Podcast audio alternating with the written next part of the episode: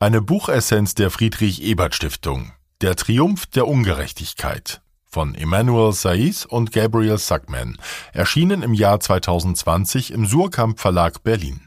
Kurz gefasst und eingeordnet von Carsten Schwebe. Buchessenz. Kernaussagen. Steuerwettbewerb ist kein unüberwindbares Schicksal, denn Saiz und Sackman argumentieren, dass Regierungen sehr wohl ein gerechtes Steuersystem mit ausreichenden Einnahmen gestalten können. Im Kern fordern sie, die Besteuerung von Unternehmen durch die Überwindung des Steuerwettbewerbs zu erhöhen. Erst dann ist es möglich, auch die Einkommenssteuer progressiver zu gestalten. Zudem können die Reichsten einer Gesellschaft nur mit einer progressiven Vermögensteuer angemessen besteuert werden. Einordnung aus Sicht der sozialen Demokratie. Das komplexe Thema Steuern wird seit längerem nur vorsichtig diskutiert. Steuererhöhungen werden oft radikal verurteilt, selbst wenn sie nur für Reiche gelten und auf diese Weise untere und mittlere Einkommen entlastet werden können. Die Sozialdemokratie braucht den Mut, sich dieser Frage grundsätzlicher zu stellen. Je größer die Bereitschaft zu höheren Steuern für multinationale Unternehmen und reiche Vermögen ist, desto größer ist das Potenzial, Steuererleichterungen und ein besseres Staatswesen für eine breite Mehrheit der Gesellschaft. Buchautor die französischen Professoren Emmanuel Saiz und Gabriel Sackman sind renommierte Wirtschaftswissenschaftler und arbeiten an der University of California, Berkeley. Sie beschäftigen sich mit Einkommens- und Vermögensungleichheit, Steuersystemen und Steuerflucht. Buchinhalt Das US-Steuersystem ist zwar bekannt dafür, nicht übermäßig umzuverteilen, trotzdem ist es bemerkenswert, wie sehr es reicheren Haushalten in die Hände spielt. Steuern mit einer regressiven Wirkung dominieren, so dass prozentual gesehen ärmere Haushalte stärker als reichere besteuert werden. Das gilt zum Beispiel für die Verbrauchs- und Mehrwertsteuern, die in den USA nicht auf der Bundes-, sondern auf Ebene der Bundesstaaten erhoben werden. Da diese Steuern direkt den Konsum von Gütern besteuern, belasten sie vor allem ärmere Haushalte, die ihr Geld nicht sparen können, sondern unmittelbar ausgeben müssen. Progressive Steuern wie die Einkommensteuer kennzeichnen, dass sie höhere Einkommen prozentual stärker belasten als niedrigere. Das trifft für die Bundeseinkommensteuer der USA zwar zu, allerdings wurde diese im Laufe der Zeit immer weiter gesenkt, vor allem für höhere Einkommensgruppen. Das Resultat ist ein Steuersystem, das man als Kopfsteuer bezeichnen kann. Letztlich führen ärmere und reichere Haushalte mehr oder weniger denselben Anteil ihres Einkommens an den Staat ab. Zwar zahlt die ärmere Hälfte der Haushalte immer noch einen geringeren Durchschnittssteuersatz. Gleiches gilt jedoch auch für die 400 Topverdiener der amerikanischen Gesellschaft. Im Jahr 2020 zahlten sie sogar zum ersten Mal einen geringeren Anteil als die ärmeren 50 Prozent. Von einer Zeit hoher Umverteilung und wie die Ungerechtigkeit dennoch triumphierte. Die USA waren jedoch nicht immer so. Eine progressive Vermögensbesteuerung, bei der höhere Vermögen einem höheren Steuersatz von bis zu 70 Prozent unterliegen, war bis Anfang der 1980er Jahre vorhanden. Auch die Einkommensteuer war progressiv und die Körperschaftssteuer auf Unternehmensgewinne und Dividenden waren hoch, so dass Gewinne lieber reinvestiert statt ausgeschüttet wurden. Dabei ging es dezidiert nicht um die Generierung von Staatseinnahmen, sondern darum, die Ungleichheit vor Steuern zu reduzieren. Bei so hohen Spitzensteuersätzen lohnt es sich nicht, noch mehr Reichtum anzuhäufen, sondern diesen zu verbrauchen, zu schenken oder zu spenden. Damit kamen die Vereinigten Staaten fast ein halbes Jahrhundert lang der Einführung eines gesetzlich verankerten Höchsteinkommens so nahe wie kein anderes demokratisches Land. Für das Funktionieren dieses amerikanischen Steuersystems war es wichtig, dass Steuervermeidungsaktivitäten rigoros verfolgt und bekämpft wurden und das Vertrauen in Staat und Besteuerung an sich groß und stabil bleibt. Anfang der 1980er Jahre betrachtete US-Präsident Ronald Reagan allerdings die Regierung nicht mehr als Lösung, sondern als Problem der wirtschaftlichen Entwicklung. Steuervermeidung wurde nicht mehr verächtlich betrachtet, sondern als patriotischer Akt gerechtfertigt. Immer neue Verfahren zur Steuerumgehung wurden entwickelt, da im Wettbewerb um die beste Steuervermeidung die Beratungspreise ständig fielen. Mit dieser Kreativität und Größe der Steuervermeidungsindustrie konnten die US-Steuerbehörden nicht mehr mithalten. Daher wurden Steuersenkungen ins Spiel gebracht, um Anreize der Steuervermeidung zu verringern. Am Beispiel der Erbschafts- und Schenkungssteuer lässt sich zeigen, dass das genaue Gegenteil passierte. Die Steuereinnahmen sanken erneut, weil durch die Anhebung von Freibeträgen und die Absenkung des Spitzensteuersatzes der Anreiz zum Erben und Schenken noch weiter stieg.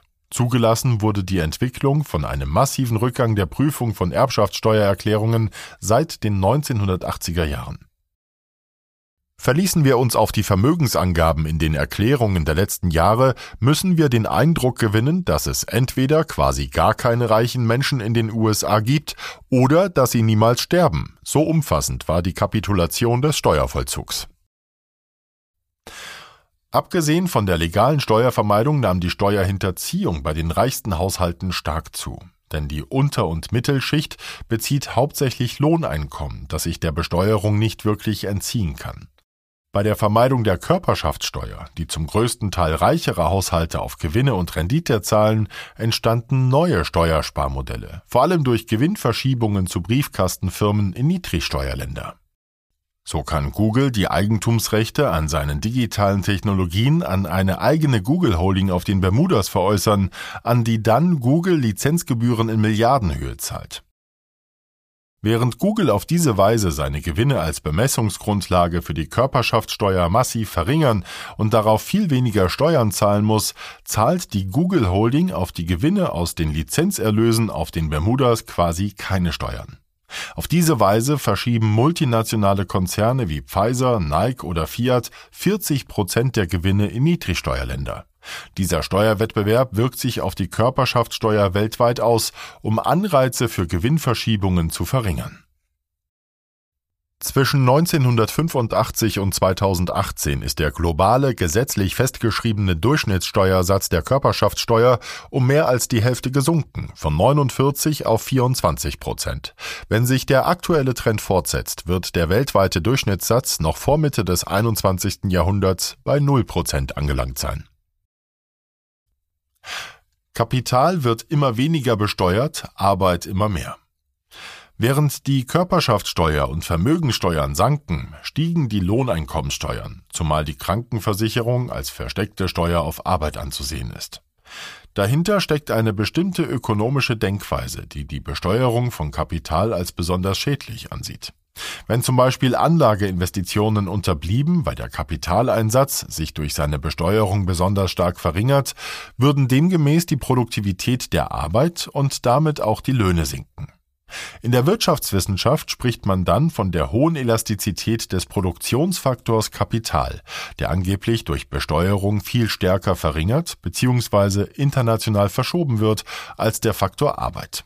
Daher schadet die Kapitalbesteuerung auch den Arbeiterinnen. Blickt man jedoch auf die Daten, so ist die radikale Nullkapitalsteuertheorie nicht zu halten. Denn in der Zeit einer hohen Kapitalbesteuerung in den USA von den 1950er bis zu den 1980er Jahren waren Ersparnisse und Investitionen besonders hoch. Kapitalsteuern werden daher langfristig auch durch das Kapital getragen und nicht auf Arbeitseinkommen durch Lohneinbußen überwälzt. Das Kapital reagiert nur dann stark auf Besteuerung, wenn Kapitalverschiebung in Niedrigsteuerländer möglich ist. Darüber hinaus hat eine schwächere Besteuerung von Kapital im Verhältnis zur Arbeit noch einen weiteren Nachteil.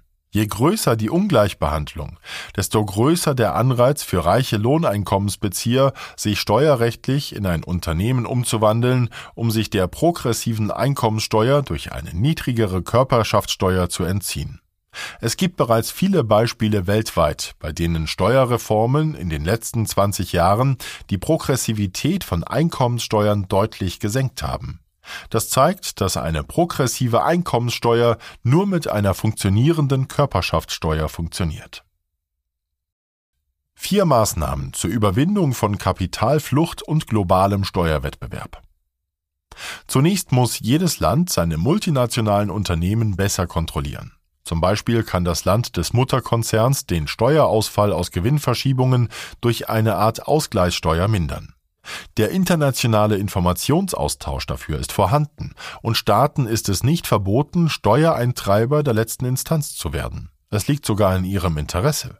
Denn im Gegensatz zum Handel gibt es beim Steuerwettbewerb nicht nur Gewinner, sondern auch Verlierer, wobei große Länder immer zu den Verlierern gehören. Zweitens muss die internationale Zusammenarbeit bei der Einführung eines einheitlichen Mindestsatzes für die Körperschaftssteuer gestärkt werden. Die G20-Länder könnten sich zum Beispiel auf 25 Prozent einigen. Die Gefahr einer massenhaften Inversion der Verlegung von Hauptsitzen in das Ausland ist unbegründet, weil die Nationalität eines Unternehmens sich sowohl rechtlich als auch organisatorisch nicht so leicht manipulieren lässt. Von den 2000 größten Unternehmen der Welt haben gegenwärtig nur 18 ihren Hauptsitz in Irland, 13 in Singapur, 7 in Luxemburg und 4 auf den Bermudas. Fast 1000 haben ihren Hauptsitz in den Vereinigten Staaten und der Europäischen Union, während die meisten anderen in China, Japan, Südkorea und anderen G20-Ländern zu finden sind. Drittens müssen Abwehrmaßnahmen gegen Unternehmen mit Sitz in Ländern eingeleitet werden, die sich der internationalen Kooperation verweigern.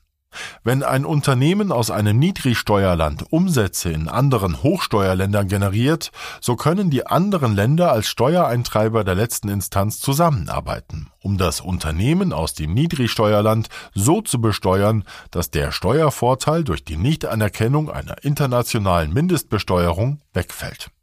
So könnten die globalen Gewinne der Länder aufgeteilt werden, in denen das Unternehmen den Umsatz erzielt. Noch einfacher wäre es, die Steuerausfälle durch Niedrigsteuern im Vergleich zur beschlossenen Mindeststeuer zu berechnen und diese als Staatengemeinschaft gemeinsam einzufordern und aufzuteilen. Die notwendigen Informationen sind dafür vorhanden. Viertens braucht es effektive Sanktionen gegen Niedrigsteuerländer. Bisher argumentierten viele, dass Druck auf nationale Besteuerung den nationalen Souveränitätsrechten widerspreche. Allerdings lässt sich das Argument auch umkehren. Niedrigsteuerländer verkaufen ihre Souveränität in der Steuererhebung, um Vorteile für sich auf Kosten anderer Staaten zu ermöglichen. Denn kleine Staaten können schon mit niedrigen Pauschalsteuern durch die schiere Masse an Briefkastenfirmen Steuereinnahmen generieren, die für sie besonders hoch sind, aber nichts im Vergleich zu Verlusten und Nachteilen der vielen anderen Länder. Außerdem hat eine Überwindung des Steuerwettbewerbs konkrete ökonomische Vorteile. Sobald Steuern nicht länger ein ausschlaggebender Faktor sind, werden Unternehmen dorthin gehen, wo die Arbeiter produktiv und die Infrastruktur hochwertig ist und die Verbraucher über genügend Kaufkraft verfügen, um ihre Produkte zu kaufen. Statt durch Steuerkürzungen würden Länder durch höhere Infrastrukturausgaben, Investitionen in die Bildung und Forschung miteinander konkurrieren. Höhere Einkommens- und Vermögensbesteuerung für reiche Haushalte durchsetzen. Verringert man die Möglichkeit nationaler und internationaler Steuervermeidung, verringert man die Elastizität reicher Einkommen und Vermögen, weil sie sich der Besteuerung nicht entziehen können. Zwar könnten reichere Menschen auf die höheren Steuern mit weniger Arbeit und Investition zugunsten von Freizeit und Konsum antworten. Es ist aber unwahrscheinlich, dass sich Mark Zuckerberg oder Steve Jobs für eine weniger aufwendige Karriere wegen höherer Steuern für Reiche entschieden hätten. Eine Reihe von Arbeiten deuten darauf hin, dass der höchste Grenzsteuersatz, der die größtmöglichen Einnahmen von den Reichen generiert, bei etwa 75 Prozent liegt. Zu den Reichen zählen wir die Angehörigen des obersten einen Prozents. Für den Fall der USA entspricht allen mit mehr als einer halben Million Dollar Jahreseinkommen im Jahr 2019. Dabei versteht man unter dem Grenzsteuersatz den Steuersatz, der erst ab einer bestimmten Einkommenshöhe greift. Da Einkommen bis zu dem Schwellenwert mit deutlich geringeren Steuern belegt wird, kommt insgesamt ein deutlich niedrigerer Durchschnittssteuersatz heraus. Aber zusätzliches Einkommen oberhalb der halben Million würde zu drei Viertel wegbesteuert, wenn man das Steueraufkommen maximieren möchte, ohne reiche Haushalte zu einer deutlichen Verringerung ihrer wirtschaftlichen Aktivitäten zu nötigen. Damit zeigt sich, dass radikale Umverteilung möglich ist, ohne Wachstumseinbußen hinnehmen zu müssen. Kreativer Steuervermeidung sollten die Steuerbehörden mit mehr Personal und größeren Befugnissen begegnen. Zum Beispiel könnten Transaktionen mit dem ausschließlichen Ziel der Steuervermeidung verboten und jede neue Steuersparidee der Beratungsindustrie meldepflichtig sein, um gegebenenfalls schnell dagegen vorgehen zu können. Um Steuerschlupflöcher zu schließen, sollte der Grundsatz gleich hohe Steuern für gleich hohe Einkommen gelten, unabhängig von der Einkommensquelle. Insbesondere die Körperschaft und die persönliche Einkommensteuer sollten integriert werden. Dadurch würden die nach der Gewinnausschüttung fällige Körperschaftssteuer auf den Betrag der geschuldeten persönlichen Einkommenssteuer angerechnet werden. Firmen haben dann keinen Anreiz zur Steuervermeidung, weil die vermiedenen Steuern bei der persönlichen Einkommenssteuer dann nicht verrechnet werden und höhere Gewinnausschüttung aus einem besonders guten Steuersparmodell wieder wegbesteuert würden. Auf diese Weise würden letztlich alle Einkommen, ob aus Arbeit, Unternehmensbeteiligung jeder Form oder Zinsen, gleich behandelt. Neben der Körperschaftssteuer und einer progressiveren Einkommenssteuer braucht es zur Besteuerung von Milliardären noch die Vermögenssteuer. Denn die Reichsten einer Gesellschaft verfügen vor allem über Vermögen und haben oft ein geringes steuerpflichtiges Einkommen. Jeff Bezos zum Beispiel besitzt mit Amazon ein Unternehmen, das derzeit nur wenig Gewinne macht, aber in Zukunft hohe Profite generieren wird und deswegen besonders wertvoll ist. Die Vermögenssteuer kann zwar die Einkommensteuer nicht ersetzen, aber sie sorgt dafür, dass die Reichsten nicht prozentual weniger bezahlen als der Rest der Bevölkerung. Deswegen sollte die Vermögenssteuer progressiv sein und erst ab sehr hohen Vermögenswerten erhoben werden.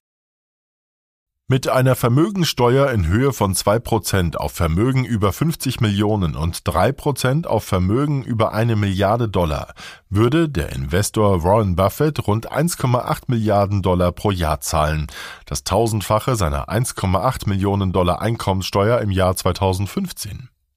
Denn Buffett meldet den Steuerbehörden im Vergleich zu seinem tatsächlichen wirtschaftlichen Einkommen aus seinem Vermögen nur ein winziges steuerpflichtiges Einkommen. Die erforderlichen Daten liegen ebenfalls vor, denn 80 Prozent des Vermögens der Reichsten liegen in Form von Aktien, Anleihen, Fondsanteilen, Immobilien oder anderen Vermögenswerten vor, deren Marktwerte leicht ermittelbar sind. Buchvotum Saiz und Sackman legen nicht nur eine fundierte Analyse von Steuersystemen vor, sondern liefern eine Vielzahl von konkreten und umsetzbaren Reformoptionen. Für sie liegt das Problem darin, dass nicht die steuerlichen Möglichkeiten, sondern der Glaube an eine andere Gestaltung des Steuersystems fehlt. Wir ziehen eine wesentliche Schlussfolgerung aus unserer Untersuchung. Gesellschaften können wählen, welches Maß an Steuerprogressivität sie möchten. Die Globalisierung hat zwar in der Tat komplizierte Fragen darüber aufgeworfen, wie man multinationale Unternehmen und die Reichen besteuern kann, aber die internationale Offenheit verurteilt uns nicht dazu, in einer Welt der ständig wachsenden Steuerungerechtigkeit zu leben. Empirisch beziehen sie sich auf die USA und legen auf der Seite taxjusticenow.org alle Daten ihrer Untersuchung offen. Anwendbar sind ihre Vorschläge aber überall. Der Kritik, dass ihre Vorschläge einem unbegrenzten Staatswachstum gleichkämen, erteilen sie eine Absage. Es geht um eine gerechtere Verteilung der Steuerlast, bei der bis weit in den Mittelstand Steuern gesenkt werden sollten. Beide Punkte greifen sozialdemokratische Parteien in Deutschland und Europa schon seit längerem auf. Allerdings sind die steuerpolitischen Vorschläge noch bei weitem nicht so grundsätzlich, wie es die Autoren vorschlagen. Dementsprechend kann Ihr Buch als Aufruf verstanden werden, die Steuerpolitik mutiger anzugehen. Je höher die Bereitschaft ist, höchste Einkommen und Vermögen zu besteuern, desto größer ist auch das Potenzial einer breiten Mehrheit der Gesellschaft, eine geringere Steuerlast und zugleich ein besseres Staatswesen zu ermöglichen.